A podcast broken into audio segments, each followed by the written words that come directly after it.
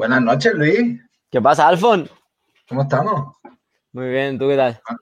Buah, estoy, te juro que estoy nervioso. Por fin, ¿eh?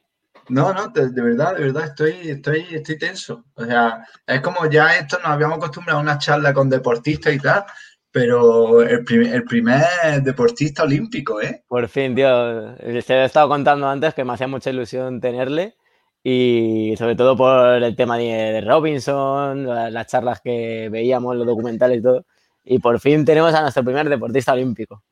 Bueno, que, la verdad que se agradece encima todo el apoyo que es, creo que no ha dudado en ningún momento en decirnos que no, que quería, ¿eh? y, se agradece mucho, y, pero bueno, ¿eh? Que, Pura vida.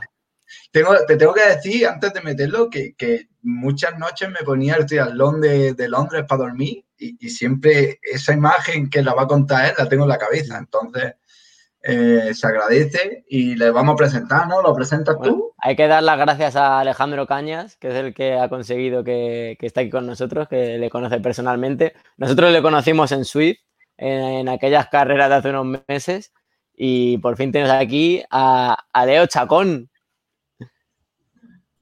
Aquí está, hola, con nosotros. Desde Costa Rica, buenos días.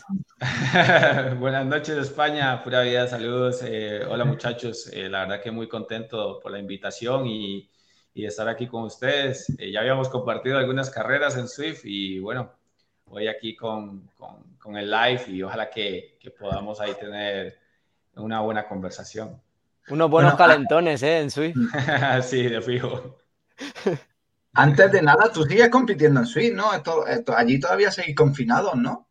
Eh, sí, sí, la verdad es que un confinamiento así súper estricto en Costa Rica nunca ha existido, pero igual tengo un grupo de entrenamiento, bastante grande que se llama Momia Coaching y que hemos implementado mucho lo virtual.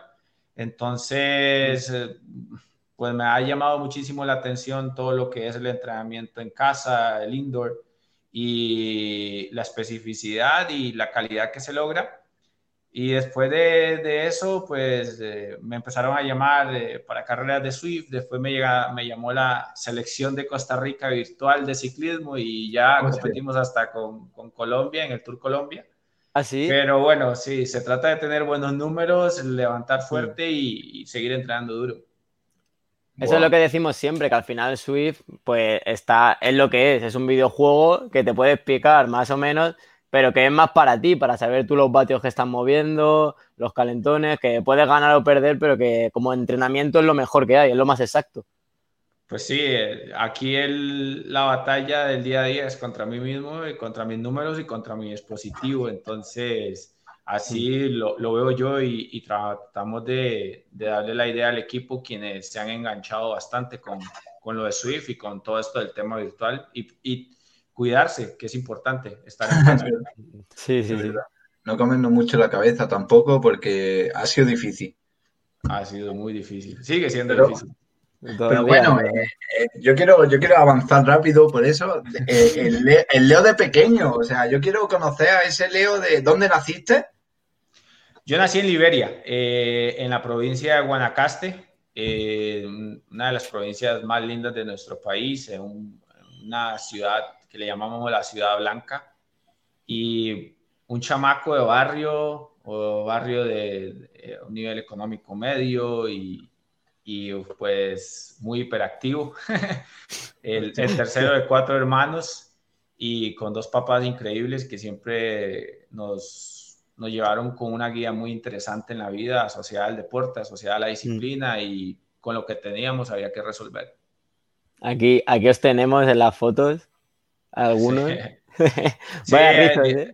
E, esas, esas, ahí los compañeros de estudio y ese triatlón fue mi primer triatlón en una playa ya en Playas del Coco y era, era una de las, primeras, de las primeras veces que empecé a conocer el triatlón. El tercero de los hermanos y todos deportistas, nadadores.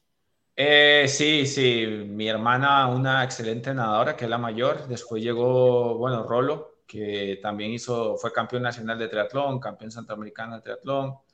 Eh, ellos lo dejaron temprano por lo de los estudios, cuando eso no había mucha, como que entendíamos que el deporte nos podía llevar a, a otras latitudes, también vivir de eso.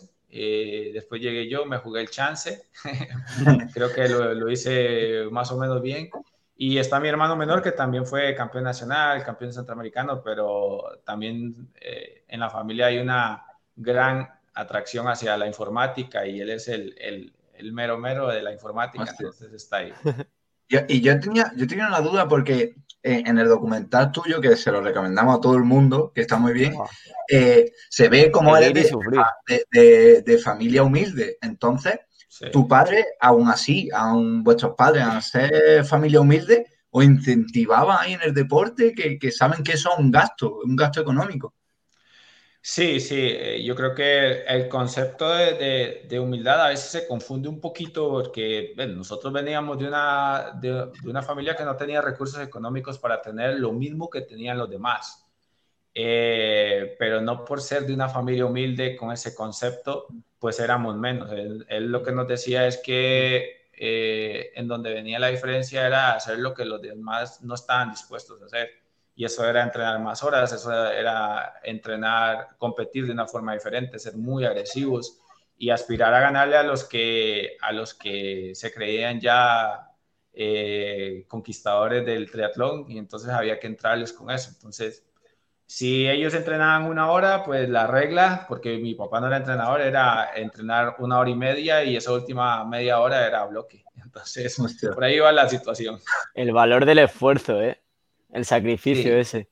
Bueno, ¿es, verdad que te levantaba a las 3, a las 4 de la mañana a correr antes del colegio? Sí, eh, tal vez aquí nuestro sistema educativo en, Costa Rica, el público al que yo asistía, nosotros empezábamos las clases a las 7 de la mañana y salíamos hasta las 3 de la tarde. Eh, aquí oscurece entre 5 y media y 6 de la tarde y ah, amanece a las 6 de la mañana, 5.45. Y entonces mi único break para poder entrenar era a esas horas, porque no eran sesiones de una hora, sino como te digo, era muy a lo cavernícola, lo que mi papá se inventaba. Y a las tres, tres y media estábamos corriendo muchos kilómetros, te lo digo con 13, 14 años, tal vez no lo más recomendado, pero en aquel momento nosotros no pensábamos ni, no teníamos Garmin, no teníamos nada de estas cosas, no pensábamos en kilómetros, nosotros pensábamos en darle duro. ¿Cuánto tardabas en girar en el parque? Esa, era eh, el Así ¿eh? mismo, así mismo. Las seis cuadras que entrenábamos cada día, buscar hacerlas más rápido.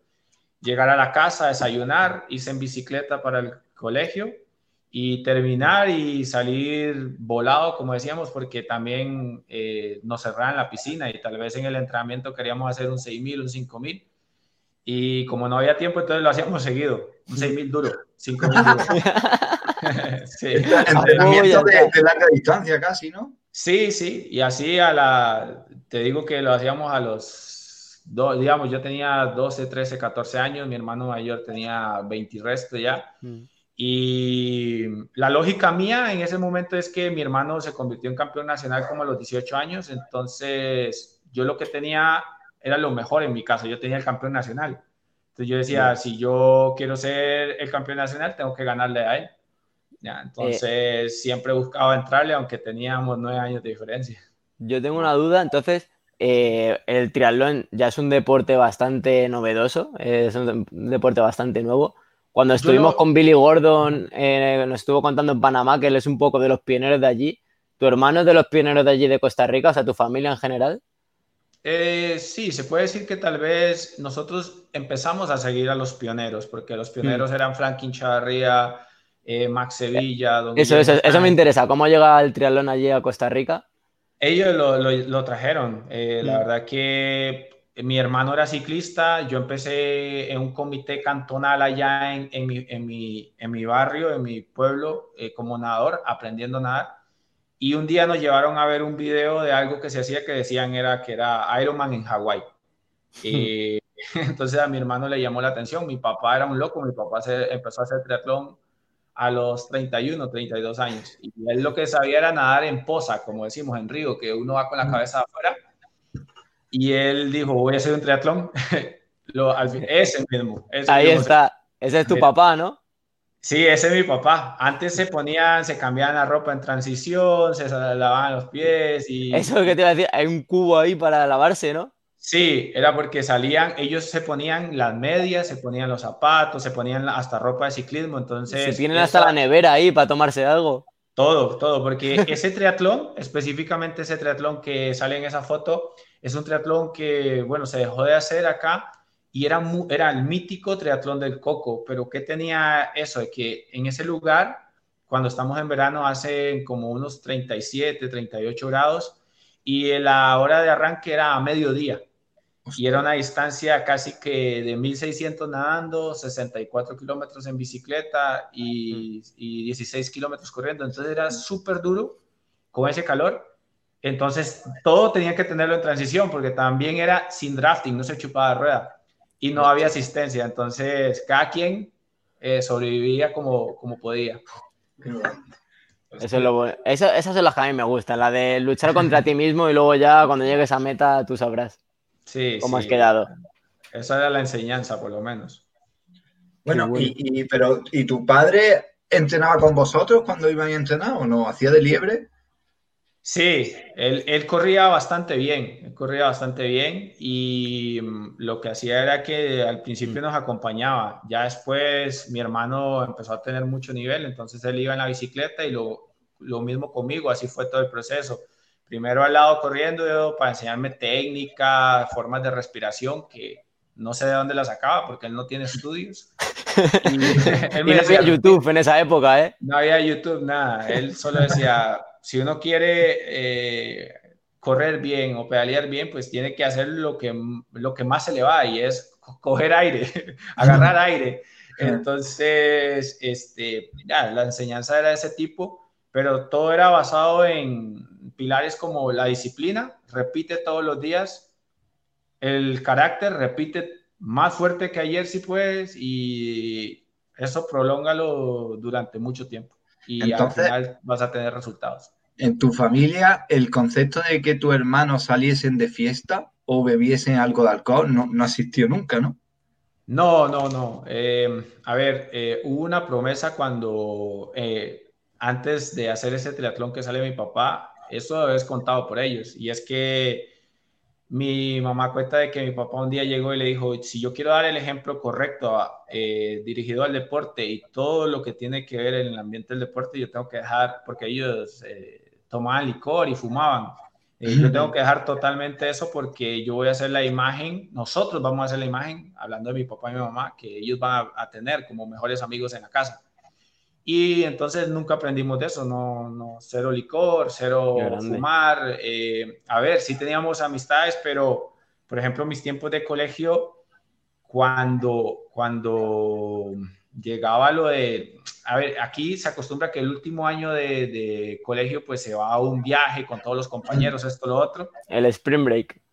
Algo así, algo así y yo no fui, yo no disfrutaba esas cosas, pero era porque yo estaba concentrado en que yo quería ir al Mundial de Triatlón. Entonces, eh, eh, crecimos con eso y, entonces empezamos a crear desde muy jóvenes un concepto diferente sobre la vida en el deporte. Y, nunca, nunca lo llegaste a pasar más. Entonces, estaban tus amigos de fiesta y tú no te preocupes, porque tú querías competir, querías entrenar.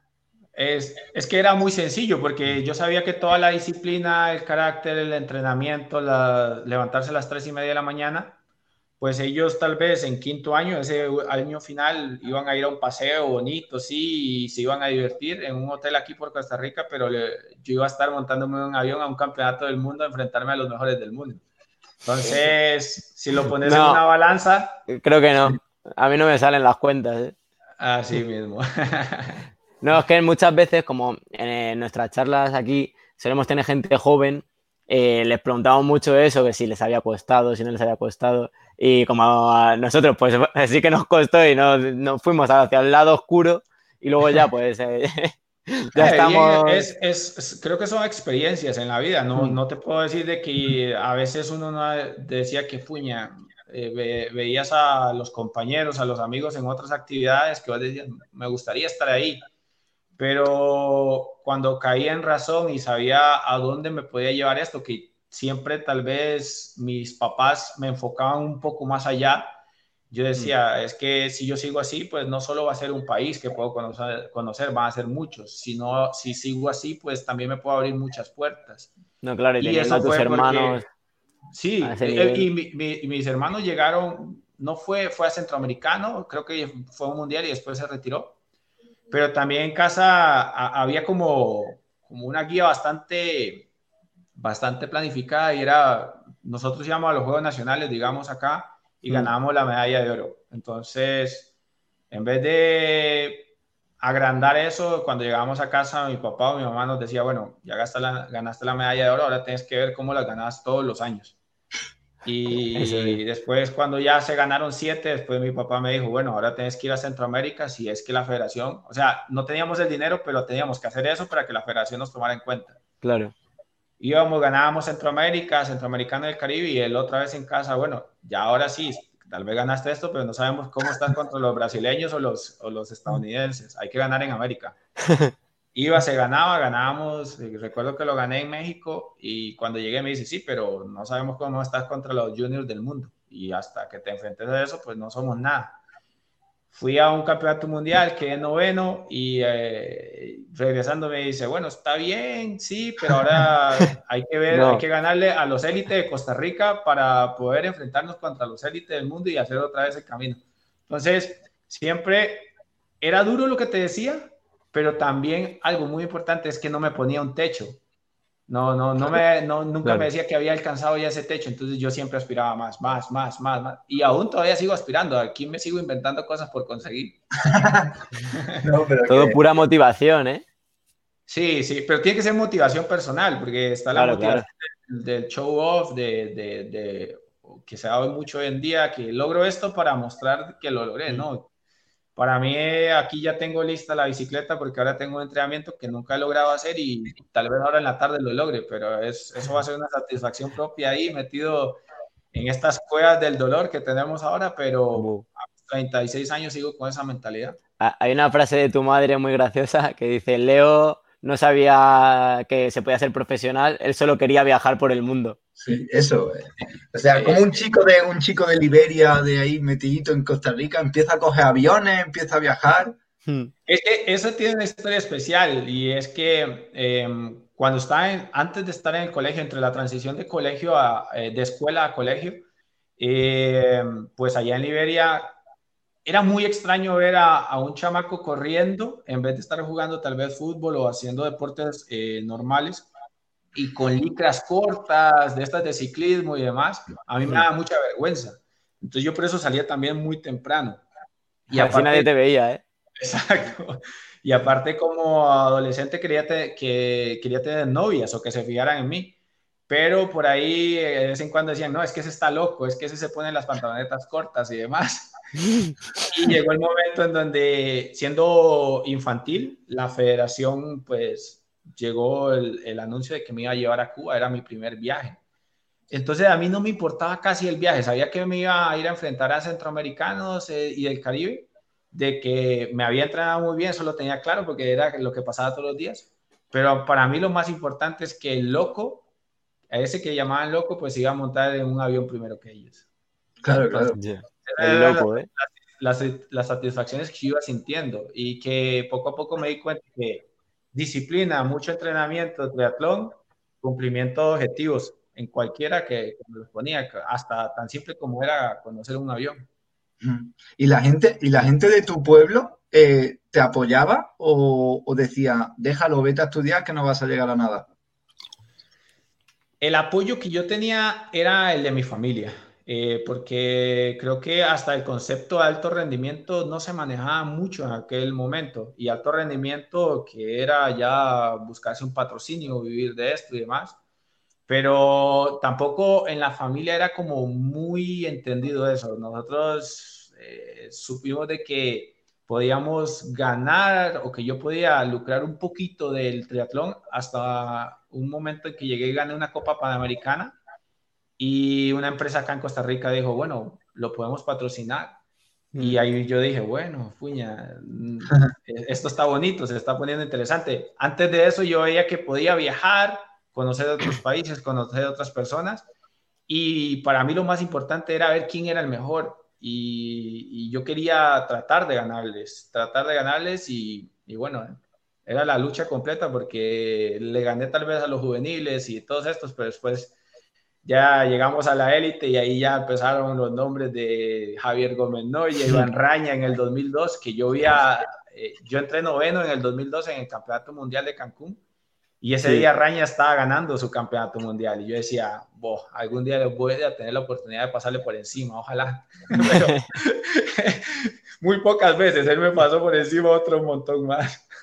Aquí tenemos algunas imágenes tuyas ahí de, de chamaco corriendo. Sí, Sí, esos, esos juegos, nacionales, realmente esos son juegos nacionales de Cartago, que es la ciudad donde vivo ahora, 1998. Sí. ¿Tú cuándo, te diste cuenta de que podías, eh, cuando ya estabas ahí en la élite, cuándo te diste cuenta de que podrías ir, por ejemplo, al sueño de las Olimpiadas? Em, siento que fue para el proceso de 2008, que era para Beijing, China. Eh, ahí, ahí quiero entrar. El primer ciclo olímpico ah, para 2008. Esos dos, tres años. Yo iba de, fue como de los 20 a los 24 años. Hmm. Eh, ¿Por qué fue ahí? Porque eh, creo que en el 2001, si no me equivoco, fui a un, a un, campamento mundial en Edmonton, Canadá, en donde pues habíamos atletas de todo el mundo, juniors, yo era junior todavía, y dentro del campamento que duraba un mes, al final del campamento había un triatlón interno y el que ganaba ese triatlón le daban un pasaje para ir a Yamaguchi, Japón, a una Copa del Mundo como élite. Y entonces, y yo lo gané, el triatlón ahí, se lo gané. ¿Quiénes estabais ahí? ¿Quiénes estabais en ese campamento? Eh, estaba, bueno, eh, Er, de los, de los que nos guiaban eran los élites, Miles Stewart, estaba Chris Hill, eran los, los de old school, los de la vieja época. Me acuerdo que cerramos con el Campeonato del Mundo, entonces pude conocer a Simon Lessing, a, Dimitri Gak, bueno, todos estos. Y de los juniors que competíamos ahí interno, eh, creo que estaba Bruno Páez, estaba Matías Opic, está creo que Yurasi Moreira, en fin. eso tenía más, años ahora, sí. Sí. Eh, y bueno, se me dio esa oportunidad, lo gané y al mes siguiente estaba compitiendo en Japón, en Yamaguchi. Entonces ahí yo me seguía sorprendiendo. Yo decía, puña, ya estoy aquí con los chinitos, ya pude conocer este continente.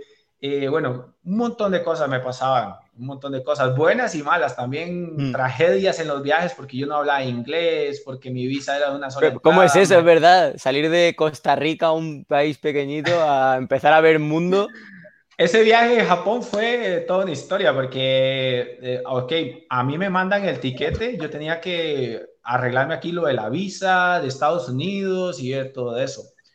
En aquel momento yo no entendía nada, yo no sabía hablar inglés y yo dije, yo me voy, yo me voy allá que me recoja ahí un, un chinito y ahí yo voy y compito. Y, pero yo me fui con visa. La cosa es que aquí en Costa Rica se entregaban visas en aquel momento para un entry, eh, una entrada, dos entradas o entradas múltiples. A mí me la dieron por cinco años, pero para una entrada. Entonces lo que pasó, que no lo sabía, fue que hice Costa Rica, Estados Unidos, Estados Unidos, Japón, y ahí se acabó la entrada. Entonces esa visa quedaba anulada para el regreso. No. Fui, competí, me fue súper bien, eh, creo que quedé 16 en la, en la, élite y bueno, ahí, ahí empezó la, la ilusión de ir como élite hacia una Olimpiada. Hmm. Pero cuando regresaba, llegué a Estados Unidos, recuerdo que en Los Ángeles me detuvieron, me quitaron el pasaporte, me decían un montón de cosas, no entendía, yo lloraba. como ¿Cómo son los americanos? Es que si yo te contara. Eh, eh, me encerraron en un, B&B hotel, y, pero yo no mm. entendía qué pasaba. Entonces me regalaron una llamada, me quitaron el pasaporte, me quitaron el equipaje y cuando yo hablé con mi mamá, yo le digo, mami, yo no sé qué hice, algo hice, pero yo estoy detenido en Estados Unidos. Llame a mi tía que vive en Miami a ver qué hace, qué resuelve. O alguien haga algo porque yo no sé qué está pasando acá. Solo estoy detenido y, y, solo me han dado un pedazo de pollo. De, no me han dado de comer. Y ya después llamaron y era que no, que era el procedimiento normal para una persona que no tiene una visa en orden, entonces se llamaba transfer without visa. Mm. Y eso era que normalmente te, te llevaban a un lugar seguro mientras agarras de un avión a otro avión y te mandaban a la casa. Pero bueno, experiencias que lo hacen crecer a uno también de forma personal. Y ahí empecé a entender algo que yo creo que muchas personas desconocen en el triatlón y es cómo se clasifica una Olimpiada o cómo es el criterio de clasificación de una Olimpiada en el triatlón durante esos cuatro años, que es súper, súper difícil. Es un ajedrez y mm. sobre todo un ajedrez para aquellos que no teníamos eh, recursos, porque yo viajaba si me ganaba un tiquete o porque una persona me quería ayudar y me decía, bueno, ¿a dónde quiere ir? Le regalo un tiquete a un lugar. Si yo me iba, y agarrar el tiquete y después le decía a mi papá, bueno, pa, del patrocinio tengo como tantos dólares, usted me ayuda con esto. Y me iba lo más cerca del lugar de competencia y resolvía. Recuerdo que dormíamos hasta en moteles, y digo dormíamos porque el compañero de, de Puerto Rico, Manny, también viajaba muy escaso de dinero. Entonces a veces, recuerdo que una vez llegamos a, yo llegué a Acapulco y cerca de la carrera yo decía, no me alcanza para ningún hotel y bueno, aquí es un motel, son más baratos. al motel directamente. al motel y comprarse unos tapones porque la noche de ahí son un poco activas y está listo para la carrera. Pero yo sabía que si yo llegaba a la línea de salida era lo que a mí más me interesaba. Si lograba dormir en algún lado o esto o lo otro, pues ya ahí se resolvía. Como si era una tienda de campaña, ¿eh? Lo que fuese, lo que fuese, sí. Qué, qué experiencias, ¿eh?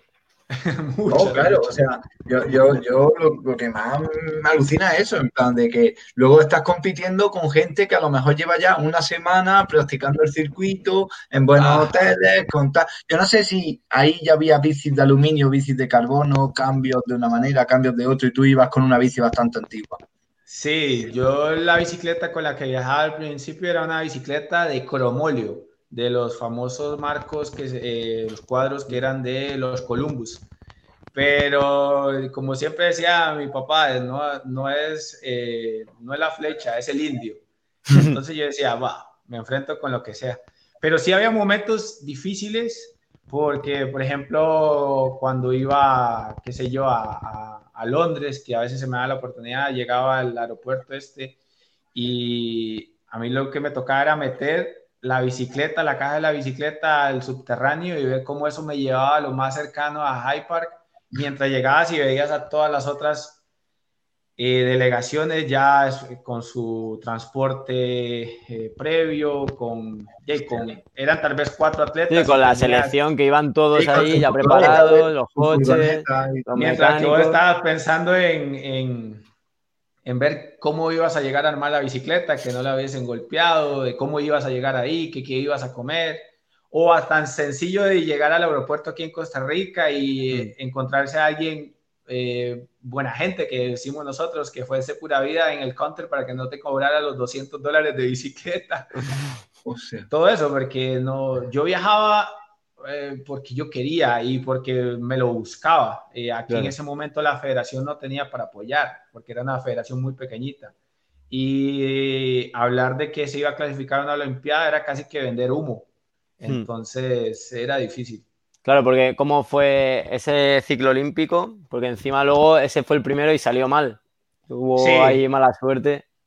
Sí, eh, yo empecé a correr, eh, después me fui a, estuve en Francia también, entonces empecé a puntuar bastante bien, me iba bien en las carreras y en mm. cierto momento estuve en, en, posición 42, si no me equivoco, en el ranking mundial, entraban los mejores 55 y quedaban cuatro carreras, que era eh, Mululava en Australia, después tenía que ir a, a creo que a New Plymouth en, en en Nueva Zelanda, mm. después otra carrera en Madrid, por cierto, y cerraba en México. Y yo lo único que tenía que hacer era defender mi puntuación, pero fui a Australia, me caí, eh, bueno, un canadiense me votó, no pude terminar la carrera, no puntué. A la semana siguiente, por la caída que tuve ahí en Nueva Zelanda, tampoco me fue bien, entonces no puntué. Volé a Madrid. Eh, y ese día se vino una tormenta de granizo en donde nos dio hipotermia como al 75% del grupo y me estrellé ahí en pleno casa de campo. No. sí. Y ese día se acabaron las oportunidades de entrar por el ranking mundial, pero yo seguía siendo el mejor americano no rankeado. Y mm. ese es el spot que se le da al New Flag. Y bueno, tenía que defenderlo como un mexicano que estaba como a 600, 800 puntos y entonces tenía que ir a Mazatlán simplemente a terminar la carrera. y empecé la carrera, iba en el grupo de frente y un momento a otro el viento trajo una bolsa plástica, entró en el cambiador, no sé cómo le llaman ustedes, al de atrás, al de cambio, el desviador, el desviador. al desviador, y lo quebró y me quebró la bicicleta y no pude terminar. Y ese día, ese día quedé fuera. Fue, fui el primer atleta no entrando a esa Olimpiada, el número 56. Y fue una súper decepción porque fue muy duro, porque son cuatro años de, de, luchar y muy duro también porque yo llevaba siete patrocinadores en mis camisas y cuando regresé habían seis empresas que me dijeron que no podían asociar sus empresas con un perdedor y, y, no, y no te dan el chance de explicarlo. Entonces fue bastante difícil, pero una vez más, la imagen de mi papá ahí y, de mi mamá es, qué bueno que te pasó, aunque había sido duro. Le digo, ¿cómo me estás diciendo eso? Yo me voy a retirar. Me dice, no, no, no, porque esa ha sido la mejor escuela para el próximo ciclo. Ya conoces bien dónde competir, cómo competir, a dónde viajar, cuándo no viajar. Y así fue. Ese, ese par de personas, mis, mis héroes, mis papás, me levantaron de cero. O cualquiera se hubiese retirado. Cualquiera no vuelve a coger una bici. Sí, yo, yo lloré todo el, el avión de, de, México DF a Costa Rica y el pensamiento era eso. Yo llego y tiro todo, me retiro, eh, sigo con mi... Yo estudiaba informática empresarial en ese momento en, la, una de las, de las universidades más, más difíciles de aquí de Costa Rica, la UCR. Y sigo con mis estudios, también me encanta. Pero él no, ellos no me dejaron y no me dejaron, me dice, no, usted tiene ¿Y tú, ¿cómo, te, ¿cómo, te, levantas de eso? Al día siguiente te, te, pones a entrenar otra vez a las 3 de la mañana. Al día siguiente, recuerdo que tenía que viajar cuatro horas a casa desde el aeropuerto internacional y al día siguiente ya estaba entrenando. Madre mía, así. Lección para apuntar para ¿eh? futuros triatletas olímpicos. esto no se ve, claro, esto no lo ve la gente. Cuando está en la línea de salida de una carrera, no, es que, ¿sabes sabe qué lo, lo, lo, que pasa? Y que yo a veces lo comento, y a veces a mí me preguntan, ¿por qué, por qué han pasado casi, qué sé yo, ocho o seis años de que Costa Rica tal vez no tiene triatlón para las Olimpiadas? Y le digo, es que solo hablar del concepto de una Olimpiada en triatlón es, eh, puede ser muy sencillo comentarlo, pero el trasfondo que tiene es, es brutal, es brutal. Y no se construye por lo aprendido no se construye en, cuatro, en los cuatro años que te dan para clasificarte, eso lo tienes que construir desde junior, son casi 12 años, llevándote malas experiencias, aprendiendo del circuito, reinventándote y sobre todo, sobre todo, saber si realmente lo querés, porque ahí es donde vos creas todo un concepto de vida, todo un em, ambiente de, en la vida que está simplemente asociado por conseguir ese objetivo. Eh, yo no tenía tal vez un grupo de fisioterapeutas, mecánicos y demás, pero tenía mi familia totalmente comprometida, que hmm. si yo no tenía piscina un día, mi papá me, me, dejaba en una playa y me decía, yo lo recojo a seis playas. eso es más o menos como seis kilómetros, haga el 50% duro y el 50% tempo y ya entrenó bien. Pero estaban ahí, entonces hmm. nunca estuve solo y sobre todo con solo estar ahí, a mí lo que me daba era que, puña, por lo menos hay eh, cinco personas en casa eh, que creen muchísimo en mí, más mi entrenador que también en ese momento después cambié entrenador y me vine a, hacer entrenamiento a altura. Es verdad, porque siempre has entrenado solo, no te gusta entrenar en grupo, ¿no? ¿Por qué? No. Porque... Ahora mismo la moda es todo el mundo en grupos. Grupo de entreno, tu grupito de entreno. Grupo de entreno, casi nadie entrena solo y tú todo lo contrario. Sí, yo, a ver, si, si hay series duras y podemos compartir series duras con, con alguien que esté totalmente eh, metido en la sesión de entrenamiento, me encanta, porque sé que si yo voy lento ese día me va a presionar más. Claro, saca lo mejor de ti. Exacto, pero para, para poder respetar las, las sesiones de entrenamiento en mis, en, mis, en mis zonas, a mi forma, pues prefiero estar solo. Y también porque, a ver, no me gusta depender de los demás, salir un minuto antes o un minuto después.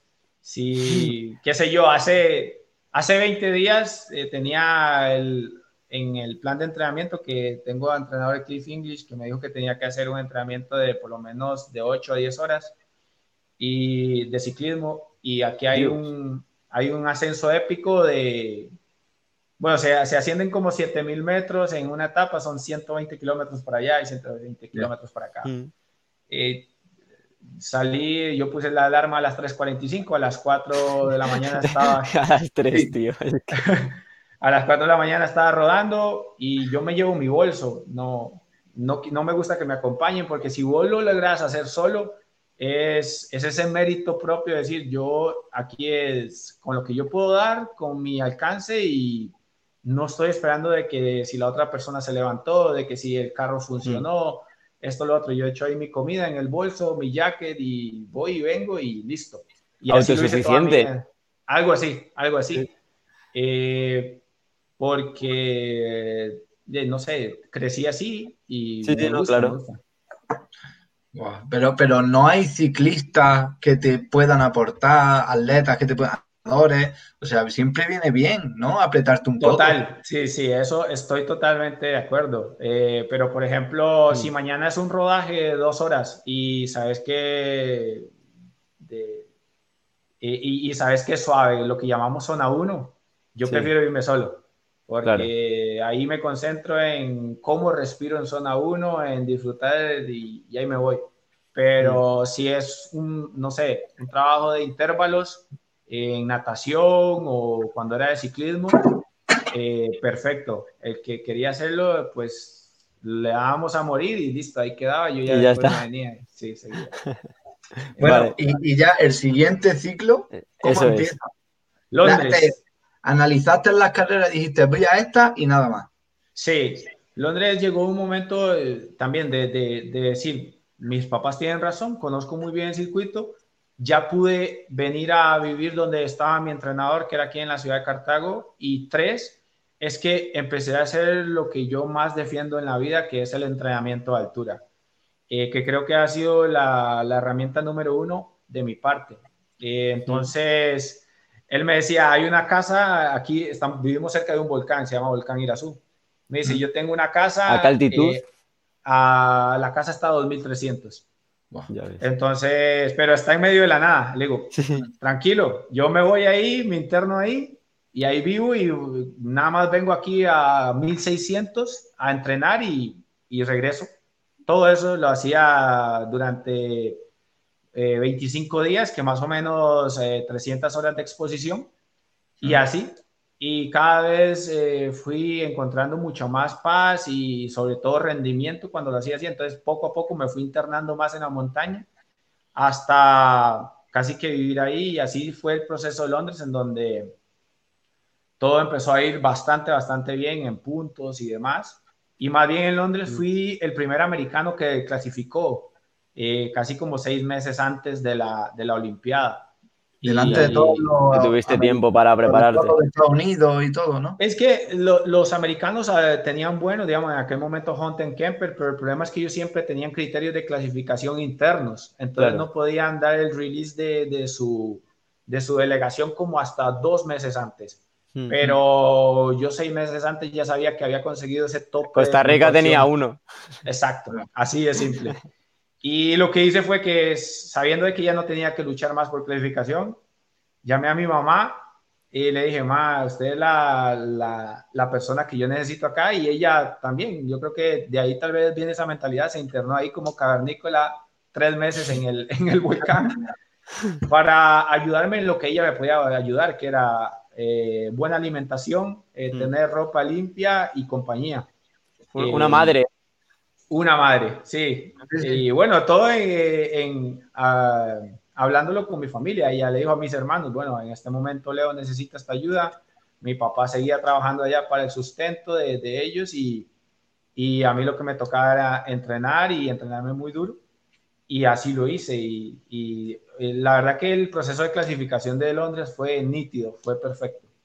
Y, una vez que estabas ya clasificado para Londres, eh, ¿Fuiste a la inauguración o como sabemos que el triatlón más tarde, solo fuiste un día, unos días antes o lo viviste por completo? No, sí, lo, viví por completo porque... Había que vivirlo, ¿eh? Había que vivirlo. Podía ser la... Iba a ser la primera, pero podía ser la última. Hmm. Y, bueno, gracias a Dios lo planeamos también bastante bien. Eh, creo que el triatlón era a los 15 días, entonces quedaba perfecto para después del entrenamiento de altura. Entonces bajé de altura, viajé directamente, llegué a la Villa Olímpica y al día siguiente estábamos en la inauguración, que por cierto es algo que, que se merece vivir cualquier atleta, ojalá lo puedan vivir, es, es, es espectacular. Ir entrando a un túnel hacia una inauguración y tener a 10 metros a Kobe Bryant, tenés por allá Michael Phelps, eh, después está Ryan Lochte, o salir corriendo para llegar al McDonald's que está en la Villa Olímpica y cuando llegas ahí, porque era medianoche, y llegar ahí y está todo el, el grupo de Usain Bolt y, y Blake comiendo los jamaicanos. Y uno decía, he llegado hasta estas instancias. O, ah, bueno, después de eso nos pasó algo muy interesante que, bueno, salimos de la villa y sí, no, eh, mi entrenador me sacó de la villa para poderme entrenar a, a un lugar cercano ahí en Londres. Hmm. Y, eh, y, regresando previo, como tres días antes de la competencia, un día pues con mi amigo Manuel Huerta, que también había clasificado, de, bueno, vamos ahí al gaming, tengo un cuarto de gaming, vamos a jugar FIFA, no sé, algo íbamos a jugar. Y cuando estábamos jugando, y llegaron eh, dos muchachos y nos retaron a dar un juego ahí. Y cuando nos dimos cuenta eran los hermanos Bekele, Tarico y no. nos retaron ahí a jugar. Y yo decía, yo le decía, Manny, son los Bekele. Y él me decía, sí, pero nosotros somos Huerta y Chacón. y bueno, jugamos ahí. Por cierto, nos ganaron, creo que fue un juego. Pero era impresionante. ¿Cuánta, gente de Costa Rica fue a Londres? Si no me equivoco, fueron ocho. Si no me equivoco, ocho o doce, por ahí, creo que ocho. ¿Y quién fue el abanderado ese año? El abanderado de ese año fue la maratonista, si no me equivoco, Gabriela Traña. Em, sí, fue ella, fue ella en ese momento. Era como la, la más conocida, ¿no? Allí, ese momento. Sí, eh, Gaby ha tenido eh, mucho renombre aquí en Costa Rica. Eh, creo que ella también había clasificado a Beijing. Hmm. Y bueno, ha sido nuestra mejor atleta en, en esa distancia y, y, ella le tocaba hacer la banderada. Pero bueno, estar ahí era impresionante. Bueno, y la carrera Londres 2012, tu documental se llama Sufrir y Seguir otro ejemplo del espíritu que tienes de, ganar y, bueno, y de terminar y de sacrificio, ¿no? Sí, eh, te puedo decir que para Londres me había preparado tan, tan, tan, tan, tan bien que yo llegué a ese evento, todavía siendo uno de los eventos más importantes a nivel mundial en el deporte, yo estaba demasiado tranquilo.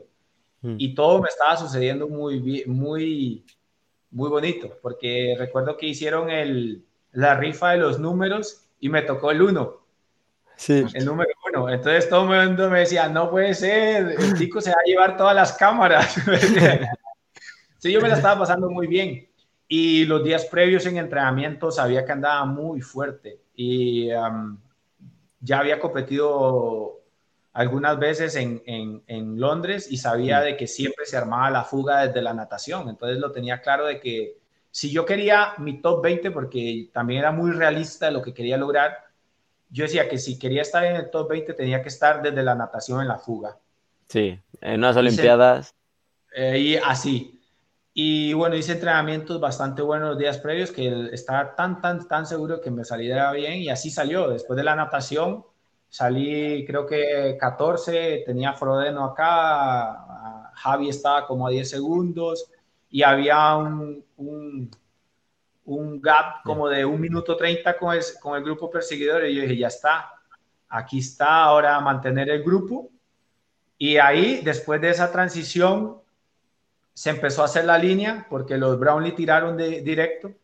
Y yo cuando salgo exactamente en la línea de monte, eh, tengo dos opciones, tres opciones. Tenía al lado a Simon Whitfield, tenía que Simon Whitfield era la medalla de oro de Sydney 2000, mm. estaba Hunter Kemper y estaba Hirokatsu Tayama. Y yo dije, yo me voy a la segura, voy a irme con el campeón olímpico. Me pongo a su rueda, eh, yo sé que él conecta o conecta el grupo principal o cierra la línea y ya está. Y bien, me puse a la rueda, eh, no me había puesto los zapatos, se sabe que entre te pone la... Sí, hasta que... Hasta que conectas el grupo. Y, y, bueno, ahí es donde 800 metros después Simon tal vez comete ese error de tratar de ponerse los zapatos y vino el, el bomb que era como una, un lugar especial que habían puesto los cables de televisión. Joder. Y, al suelo. Nos fuimos al suelo, una caída ahí bastante, bastante fuerte. Sí, sale ahora. Varga, como siempre, primero en la natación. Claro, claro. ellos empezaron a tirar, entonces la línea, se hizo una línea. Ahí y está. A 800 metros después de eh, pasó eso. Ahí yo estaba un poco mareado. Sí, ahí está la repetición ahí vino el, el, el, error. Sí, se le, se le va el pie. Se le va el mm. pie, sí. Porque él estaba tratando de meter el pie y se le va. Pero bueno, eh, lo, lo, lo, vacilón de esto es que yo dije, ya después cuando yo seguí en carrera, yo dije, qué raro, estoy en el último grupo o en el casi en el último grupo. Y, y yo decía, pero si yo me levanté súper rápido. Y no, era que no controlaba porque yo me llevé un golpe muy duro en la cabeza Mm. Y según yo había durado como 20, 15 segundos para, hacer, para montarme después en la bicicleta. No, había durado como casi un minuto y medio porque tenía que poner la cadena y demás. Y después de eso fue una, un estado de sufrimiento gigantesco porque no solo, eh, no solo tal vez por los golpes, sino mm. porque mentalmente yo iba diciendo, puña, ¿por qué a mí? ¿Por qué a mí en este evento? Porque la cabeza, ¿no? Sí, porque no se cayó solo. Y, y también muy frustrante porque la, la, manivela iba quebrada. La manivela iba quebrada y iba agarrada solo con el caucho. Los frenos pegaban en, en el aro, entonces yo abrí las, las espuelas, no sé cómo le llaman ustedes. Y, y entonces era muy estresante porque así era muy estresante porque yo sabía que si el juez veía que mi manivela iba quebrada, me iba a sacar de carrera porque podía provocar un accidente. Entonces yo me ponía de último en el grupo, en el grupo que quedé me ponía de último para entrar tarde las curvas, no frenar y después conectar de nuevo. Eh, pero era una frustración, yo decía, si me bajo a correr es un éxito ya porque no me sacan de carrera y después ya corriendo ahí sí me sentí el, el golpe que tenía un desgarre en el, en el cuádriceps como de 3 centímetros, entonces cada vez que caía el pie pues tiraba duro. Hmm. Pero era terminar, porque yo decía, yo cruzo esa meta como de lugar porque no sé si voy a volver a esto. Me ha costado como 8 años y no sé si pueda. Como para no cruzarla, ¿eh? Ahí... Ah, mira, espera, espera. Aquí está. Aquí te tenemos. Sí. Claro, pero y, se notó mucho la diferencia de ambiente de unos Juegos Olímpicos a, una Copa del Mundo, una World Series o algo así.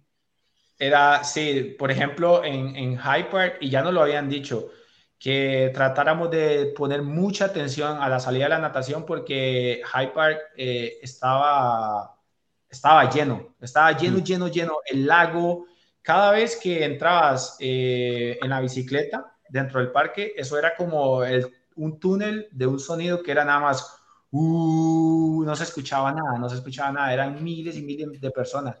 Entonces el ambiente era de, muchísima emoción.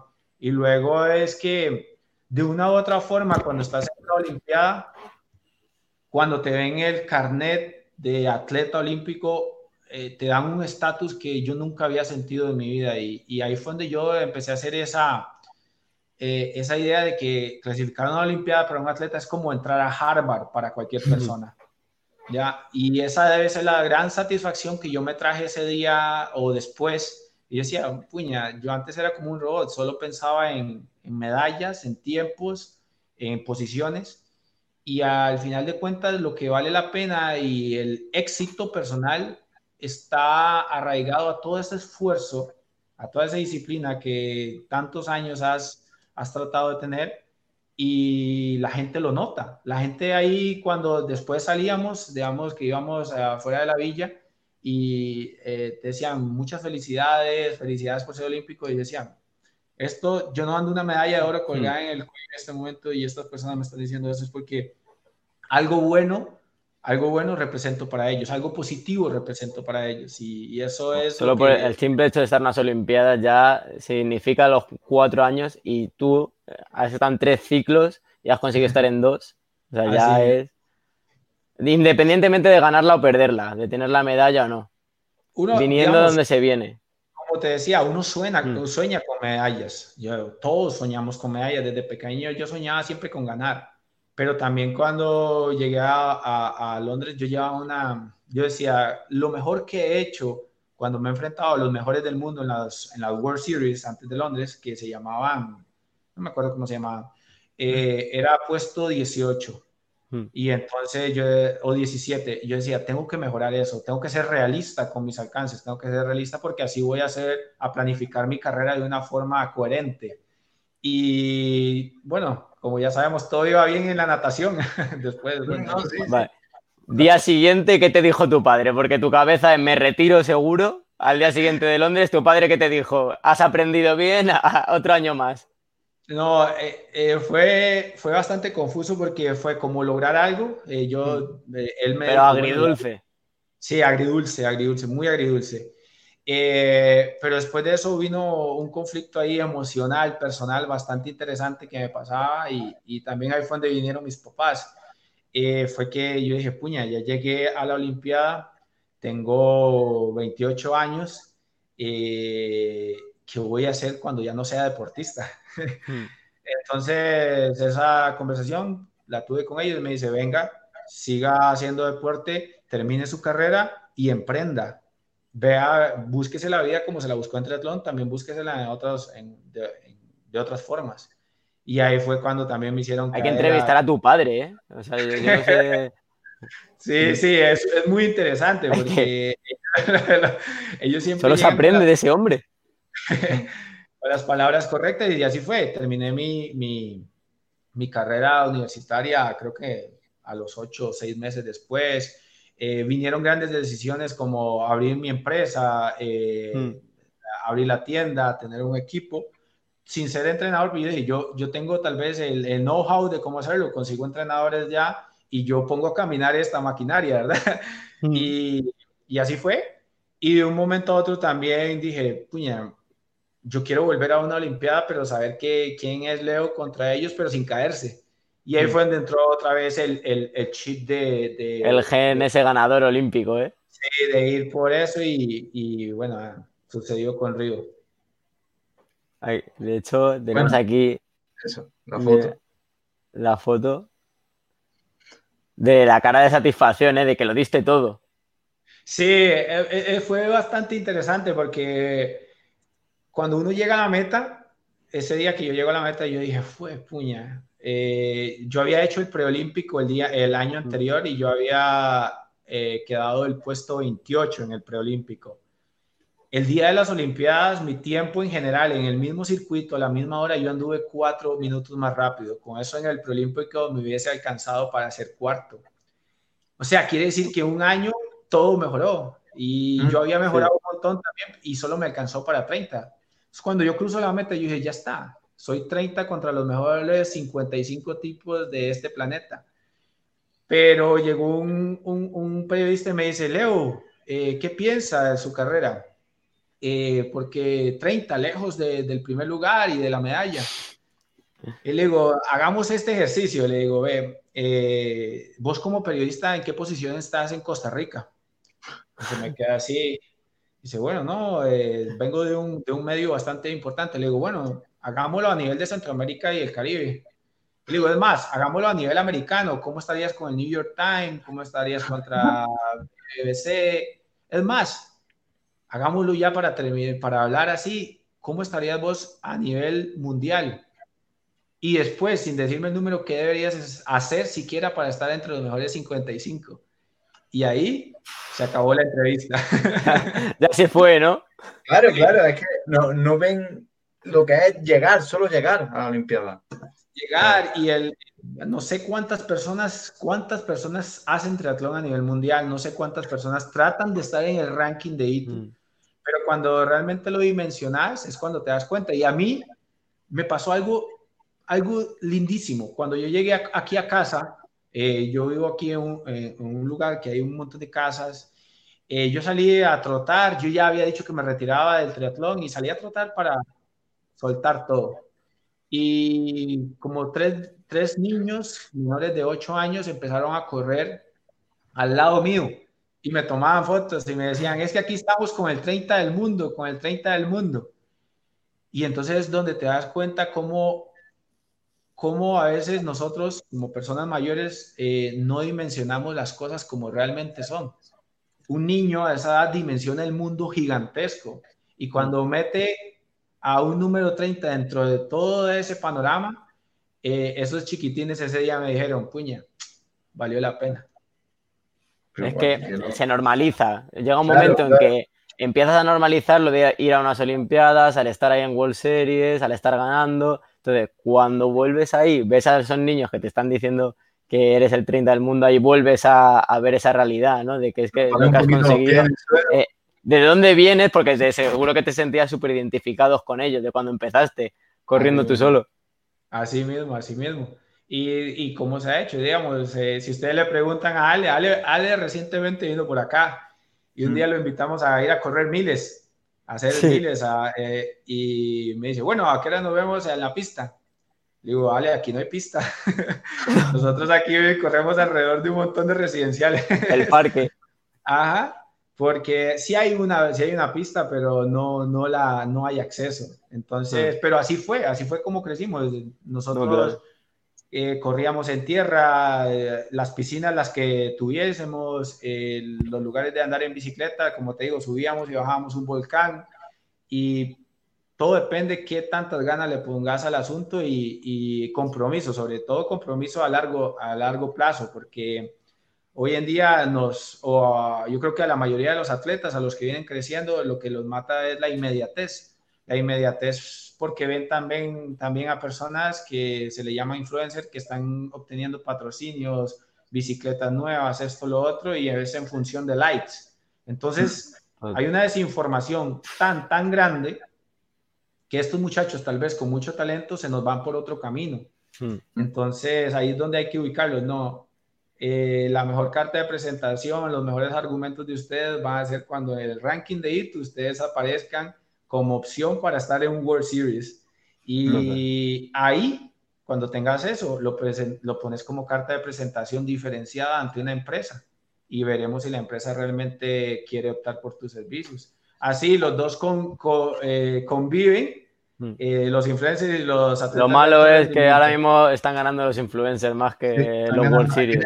Y, y van a ganar, van a seguir ganando porque las redes sociales es al final es un rendimiento en función de likes y de mm. más esto, pero lo bueno es que no todo mundo tal vez puede ser un atleta de alto rendimiento y ese es eh, el principal portafolio por el cual... El diferencial. Exacto. Y el portafolio de nuestras federaciones. Las federaciones mm. deben de llenarse con atletas de alto rendimiento para cubrir esos presupuestos que tienen para alto rendimiento. Y también pueden existir los influencers que representan un deporte porque también eh, mandan mensajes positivos de que de una u otra forma, eh, si también trabajas, pero también puedes tener una vida asociada al deporte, pero no confundir cómo se llega a conseguir cada uno. No confundir o darles adjetivos de crack, élite y demás, sino que todo esté en función de, de, criterios eh, bien establecidos. Las palabras de la humildad, ¿eh? aquí en España acabas de hacer una descripción de lo que está pasando en España y, totalmente de acuerdo. O sea, hay gente que admira a influencers y a lo mejor le dices quién comen Noya y no saben quién es. Que no, que es un ejemplo malo, pero que entonces pasa eso.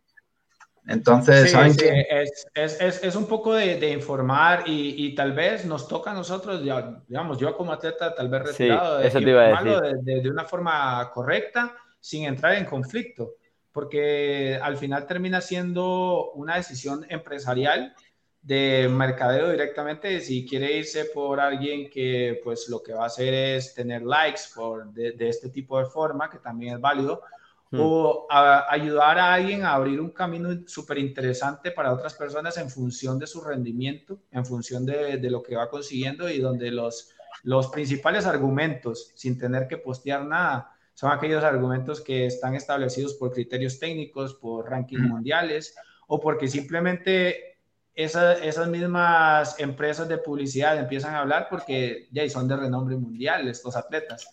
Eh, y, por ahí es donde tal vez hay que informar. Ahora, yo tengo atletas que, que trato de ayudar y demás, y les digo, no se preocupen, ustedes eh, preocupense porque cada día su 100 en natación sea más rápido, porque mm. cada día tu 1000 corriendo sea más rápido. Y si te comprometes con eso, te puedo asegurar que cuando llegues a competir, tus resultados van a ser tus argumentos. Si querés verlo de la otra forma, la otra forma tal vez es algo que también llega, pero no te da la satisfacción personal como te la puede dar, no sé, estar en un World Series, un World Cup o estar hasta en una Olimpiada. Total. Bueno, y ya para ir cortando un poco, que se nos ha alargado esto mucho. No, es que podemos hacer uno de dos horas. Yo te dije una hora, podemos hacer la de dos. No, pero el, Leo de presente y futuro, ¿larga distancia o todavía no cuelga la toalla de con la World Series? Eh, no, no, sí, ya. lo de Itu está, lo de está claro. Me eh, encantó una frase tuya que dijiste, aquí cada vez corren más rápido, yo me voy a larga. Sí, exacto. Sí, ahí los niños están cada vez más agresivos. Pues no, eh, me, me, hace falta un check, que es el de Ironman, el full Ironman. creo que quiero... Porque esta imagen entrando era, era 70.3. Eso es el 70.3 de, de, mi tierra aquí en el Coco. Ese día que, ¿eh? Culminado, sí. Ese, ese día fue, fue complicado porque eh, por, por, patrocinadores tenía que competir sí o sí. El mm. problema es que tenía una fractura por estrés que no me había dejado correr cuatro, como casi cuatro meses bien. Y cuando tenés un compromiso de ese calibre, eh, pues ese 21 kilómetros para mí fueron un calvario. Pero bueno, al final competí, cerré contrato y, y me liberé de eso. Pero sí fue complicado. ¿Y este año tenías plaza para Nueva Zelanda? No, no, no. Ah, la verdad es que no, no, no lo estuve buscando. Iba, iba a tratar de conseguirlo a principio de año, pero más bien a principio de año iba a buscar un full Ironman que mm. había pasado entrenando muy bien noviembre, diciembre y enero. Estaba bastante, bastante fino pero estaba pensando más en entrar, en entrar a Kona de, a nivel... A lo grande, grande. Sí. pero bueno, se vino todo esto y, y, no se pudo, pero ah, tampoco hay prisa. El, el, de arriba sabe por qué hace las cosas. Pues, la verdad que sí, que... Y actualmente entonces, larga distancia y la tienda que montaste hace unos años, ¿no? Sí. La momia. Sí, eh, bueno, tengo mucho, la verdad que en, la cabeza tengo muchas cosas. Pero sí, el, Full Ironman lo tengo ahí como un check que tengo que hacer. Xterra, ¿te escuchan alguna entrevista que también estás ahí? Xterra fue, eh, eh, me encanta. Yo llegué a quedar cuarto en, en el Mundial cuando Javi ganó. y después gané, gané el, el, norteamericano que le gané al campeón mundial, que era Josiah McDuff. Pero... Pero bueno, después vino que había que ponerse serio con la tienda, con el equipo, organizarlo, organizarlo bien y que una vez que esté encaminado, pues ya uno tiene un poco más de, de libertad y tranquilidad. Eso ahorita son los objetivos, ahorita a corto plazo, pero también ahorita tengo algo que me apareció hace dos años. Hace dos años, eh, Carlos Quinchara Forero, creo que lo conocen, el atleta colombiano. Sí, sí, sí. Eh, rival de toda mi vida, por cierto, también. Eh, me llamó y me dice, Leo, eh, estoy jodido, estoy lesionado, no tengo entrenador, estoy deprimido y quería que ver si me ayudabas. Y entonces yo le dije, men, yo entrenador, entrenador, entrenador no me considero. Sí te puedo decir que me que conozco al 100% el ciclo olímpico, eh, sé cómo correrlo, sé cómo demás, y si eso te sirve, yo puedo ser tu amigo y te ayudo. Y empezamos, creo que éramos de posición, estábamos en octavos en el New Flag, muy, muy atrás, como a mil puntos de diferencia. Y previo que entrara el COVID, estamos a 70 puntos de agarrar el puesto olímpico. Hostia. Entonces, qué sé yo, tal vez una tercera Olimpiada puede que esté ahí, Eh, ya como a nivel de coaching, no lo sabemos, todavía estamos persiguiendo al chileno que está a 70 puntos, pero hoy en día es una realidad que hace dos años no la soñaba, no la tenía ni en mente, pero Dios me mandó esa oportunidad y... Y, tú la cogiste como todas. Eh, y, yo le dije... Estuvo, estuvo, en Río ya, ¿no? Eh, Carlos Quichara estuvo en Londres. Ah, estuvo en Londres y en Río quedó por fuera, no, no logró entrar. Eh, y después pasó eso de que estaba lesionado, me pidió ayuda y bueno, ahora, como les digo yo, entrenador olímpico, entrenador de triatlón, no, yo soy tal vez un, un, amigo que le está dando consejos de, de cómo entrenar, entrenarse muy duro, la guía adecuada y ha funcionado hasta ahora, pero como yo le digo a él, no podemos sentirnos triunfadores, todavía estamos de cacería, pero lo bueno es que Haciendo lo que te enseñó tu padre, ¿eh? Seguro que le dices lo mismo que te decía tu padre. Sí, así mismo, la presa ya se siente acechada, así que ahorita hay que darle la estocada final. Qué grande, qué grande. ¿Por qué, ¿Por qué, la momia? ¿Por qué la gente te conoce como de mami? Esa pregunta la, tenía desde el principio. Sí, la momia eh, en Costa Rica hace como casi seis años, siete años, Tuvimos un grupo muy organizado de atletas eh, de diferentes países, casi todos centroamericanos, Guatemala, Honduras, Puerto Rico, eh, Cuba y así, Ecuador, eh, centroamericanos, americanos que diga. Y, em, pero antes de eso, yo había estado entrenando en Australia y un entrenador australiano, también psicólogo, me decía que uno cuando entra a las competencias tiene que verse en tercera persona y aplicar los planes y entrar con varios planes. Hmm. Entonces uno entra, bueno, si pasa esto El ejercicio de visualización, ¿no? Así. Y él me dijo que la mejor forma que, para que funcione es salirse y ponerle al cuerpo, como que vas viendo el cuerpo ahí abajo y le, pones un nombre. Y, y entonces, una vez entrenando aquí, nosotros en Cartago teníamos piscina de 50 metros, pero era fría, a veces estaba en 19, 20 grados nadie con wetsuit. Eh, estábamos todos los muchachos estos de, de América, había una sesión de 5 mil por cumplir y todo el mundo estaba que no entraba a la piscina con el frío. Y ahí empezó la psicología. Yo dije, aquí es la psicología. Y yo les empecé a decir, no, no, no, vamos, que la momia no se manda sola, hay que reventar la momia, hablando del cuerpo. y eh, les empezó a dar gracias, empezó a quedar ahí. Y después llegó a redes sociales, entonces la gente me empezó a, decir que hay que reventar la momia, empezó a, adoptar como esa frase, reventar la momia, y al final me quedé momia, las tiendas se quedó momia, el equipo se llama momia, todo momia. Te conocen, así, la verdad. Sí, ahora sí, muchas personas me conocen. Aquí en, España, los triatletas, cuando han visto que estábamos contigo, todo el mundo decía, estás con de mami, no sé qué, es nuestro ídolo. sí, con la momia.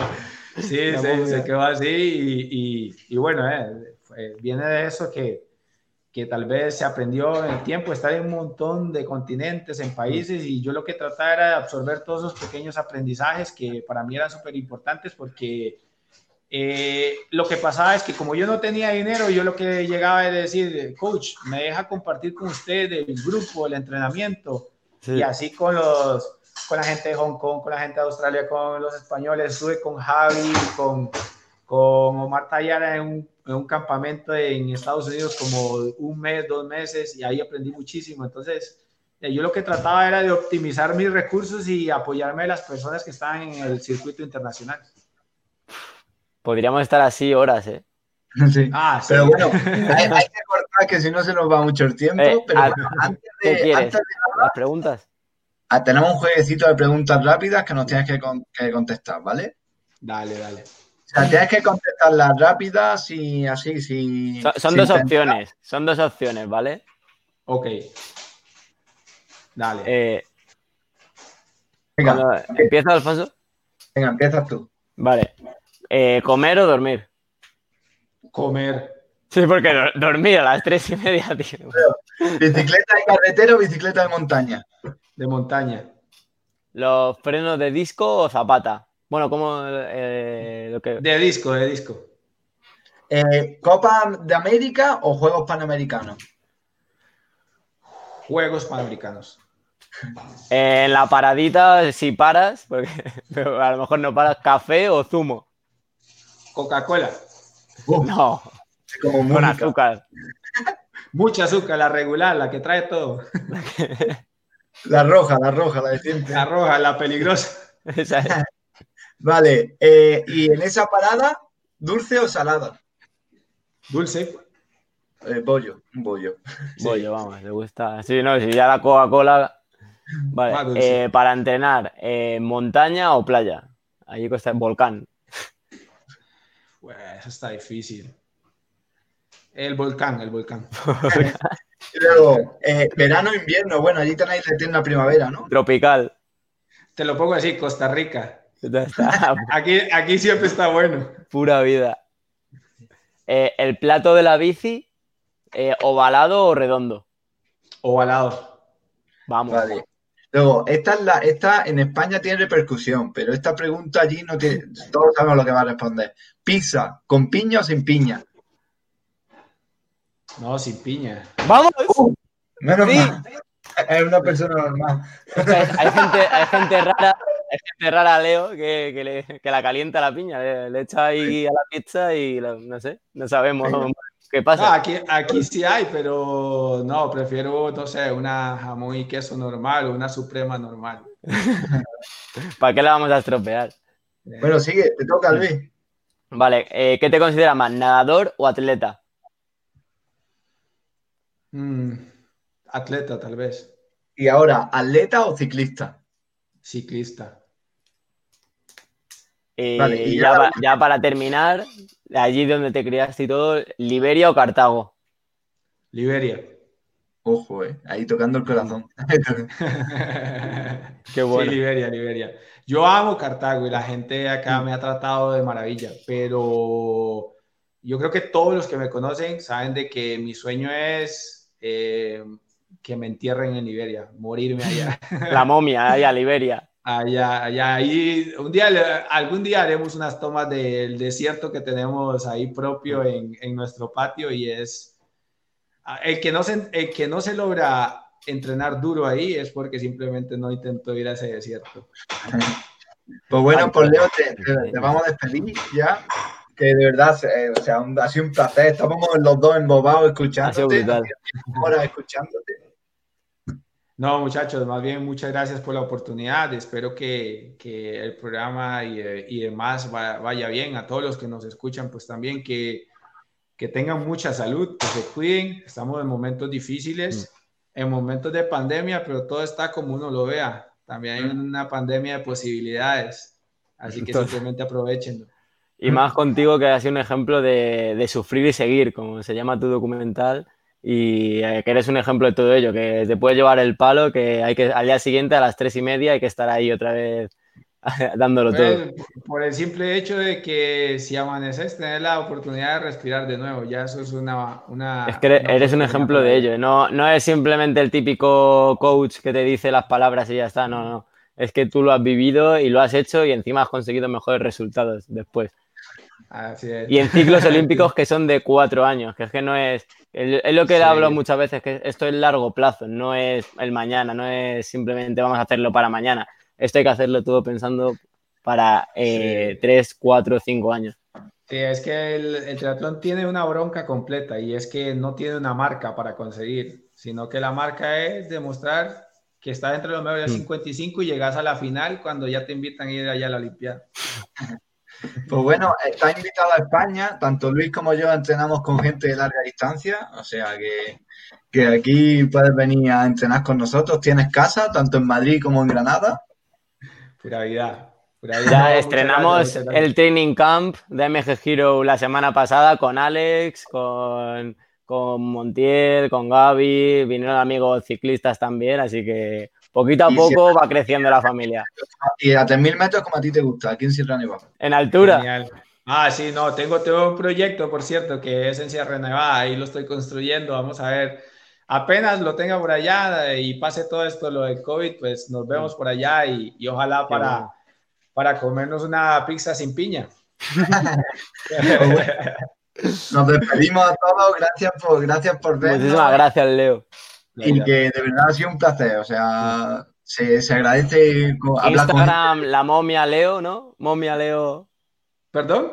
¿Cómo era tu Instagram? Momia ah, Leo, ¿no? momia Chacón, Momia Chacón. Momia Chacón. Momia Chacón. y que un, placer, un, placer, tenerte aquí. Que el vídeo estará en YouTube mañana para que todos los jóvenes que, que, lo vean porque es súper motivador la historia. Y, en Spotify también. Pues bueno, creo que se ha pillado, así que nos despedimos. y, y pura vida. Pura vida.